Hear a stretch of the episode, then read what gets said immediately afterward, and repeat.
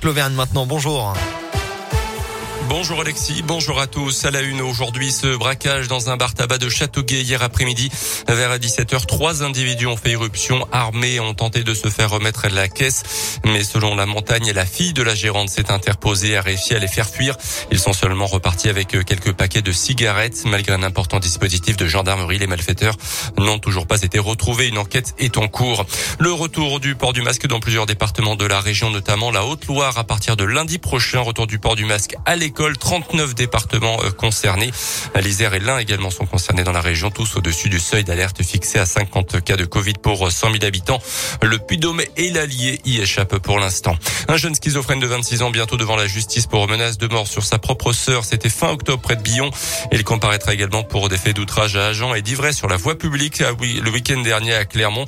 Les gendarmes avaient été en train de monter d'ailleurs une opération destinée à interpeller cet homme potentiellement armé et dangereux. D'ici au mois de février. Il a été placé sous contrôle judiciaire. Les adieux d'Angela Merkel à la France. La future ex-chancelière allemande était reçue hier à Beaune, en Côte d'Or, par Emmanuel Macron pour son dernier voyage en France en tant que dirigeante de l'Allemagne. Le chef de l'État lui a remis la Grande Croix de la Légion d'honneur. Angela Merkel est au pouvoir en Allemagne depuis 16 ans. Elle va quitter son siège le mois prochain. En foot, match nul de but partout du Paris Saint-Germain à Leipzig hier soir en Ligue des Champions. Le PSG est toujours deuxième de son groupe derrière Manchester City. Ce soir placé de la Ligue Europa, Lyon reçoit le Sparta Prague. À suivre également Eindhoven et Marseille, Rome.